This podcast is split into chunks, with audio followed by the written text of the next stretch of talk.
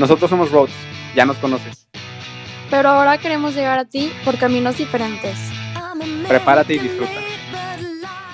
Mi gente, a esto bonito que se llama Podcast on the Road.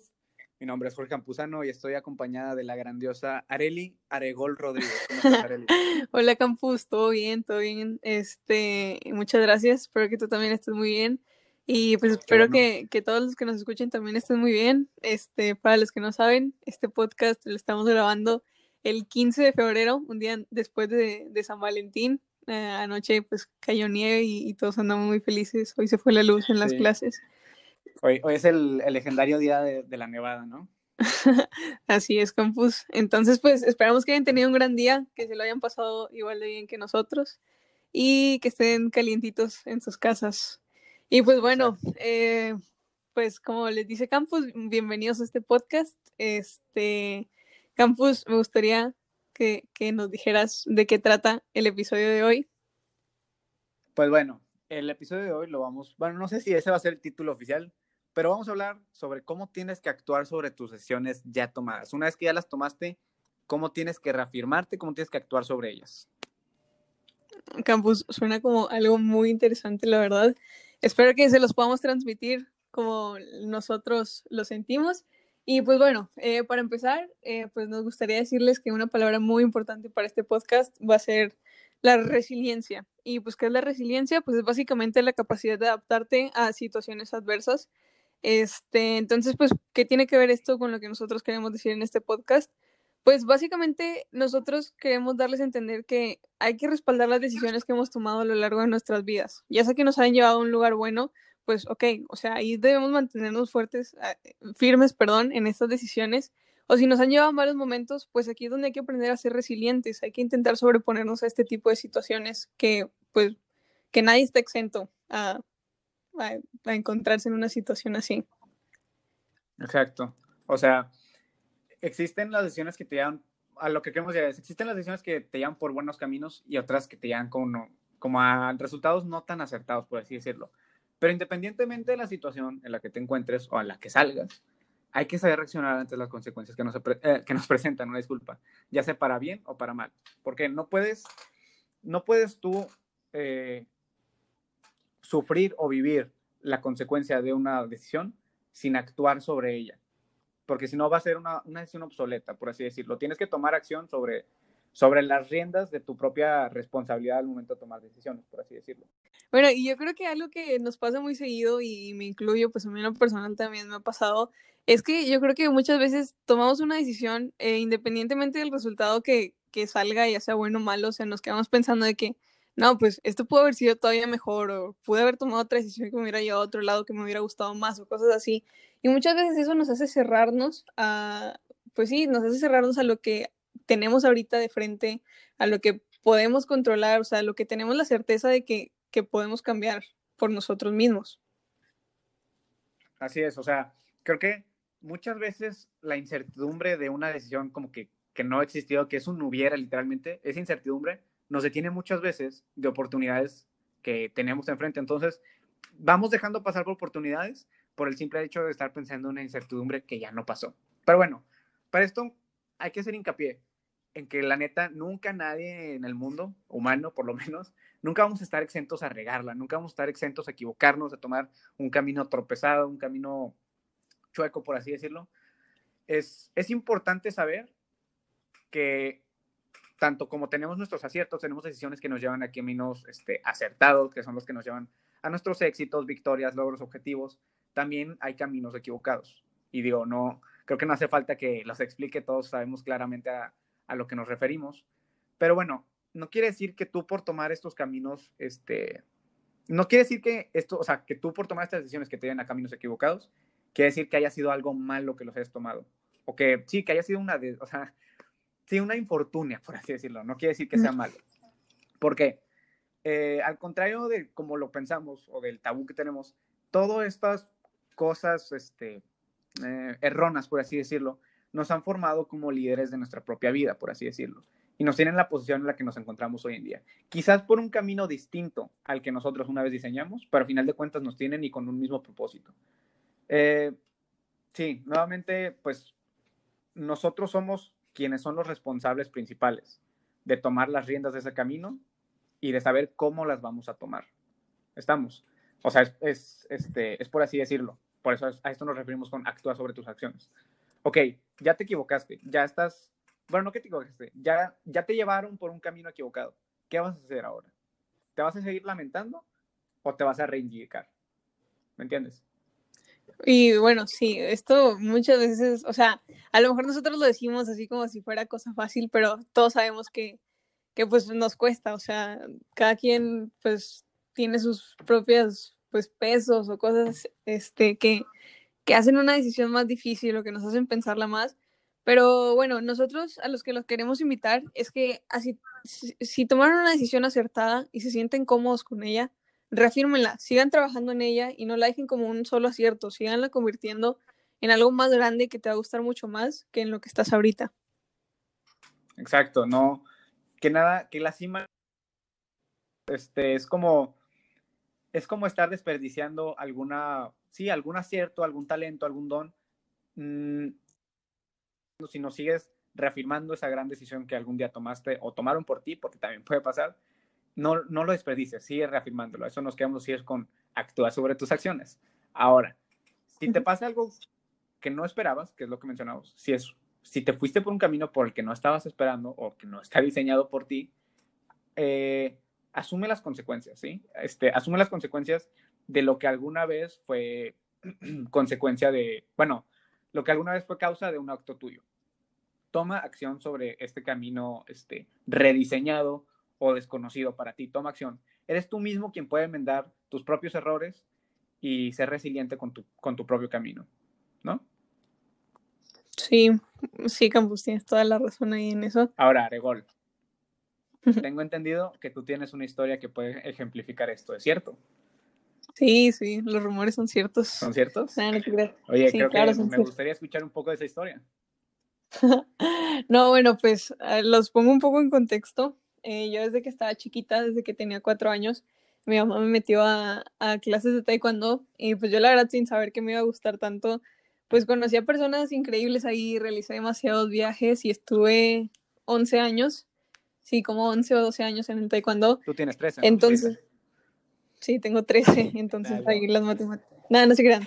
Este, no, eh, entonces pues yo he estado ahí mucho tiempo, mucho tiempo.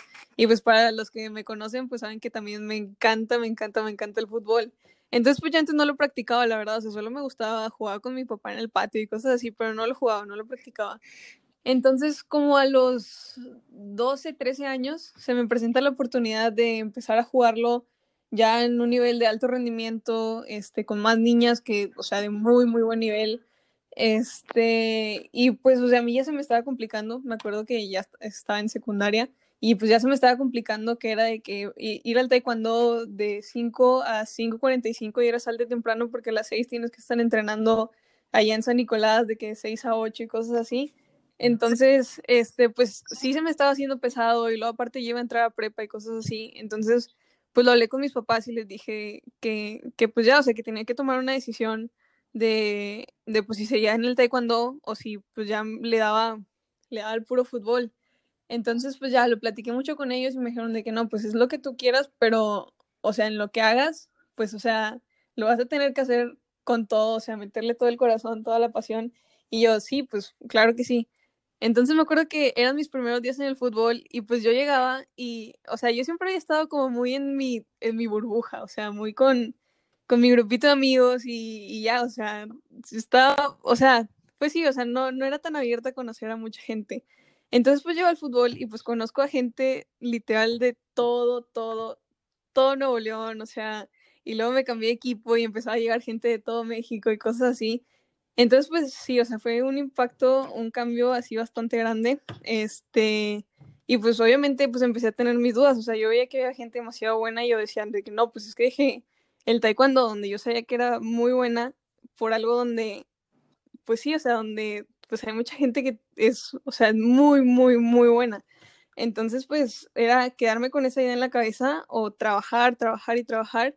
Y pues ya, o sea, me puse a hacer eso, creo que tomé la decisión acertada y, y ya ahorita tiempo después, pues eh, me siento muy feliz de donde estoy ahorita. Este, creo que el trabajo que, o el chip que cambié en, en, en ese entonces, esa transición, pues creo que me ha ayudado bastante y ahorita pues estoy muy feliz con el resultado. Entonces, yo creo que ese es el ejemplo de, de pues actuar sobre las decisiones. O sea, a lo mejor pues yo no estaba muy convencida al momento de tomarla, pero ahorita pues estoy muy agradecida de, de pues haber tomado esa decisión que a lo mejor en un, en un principio no estaba muy segura, muy convencida.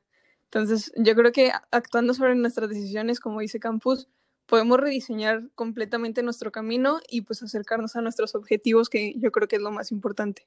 Claro, y fíjate, ahorita me di cuenta, a ti te tocó un poco de los dos, de lo que estamos hablando ahorita.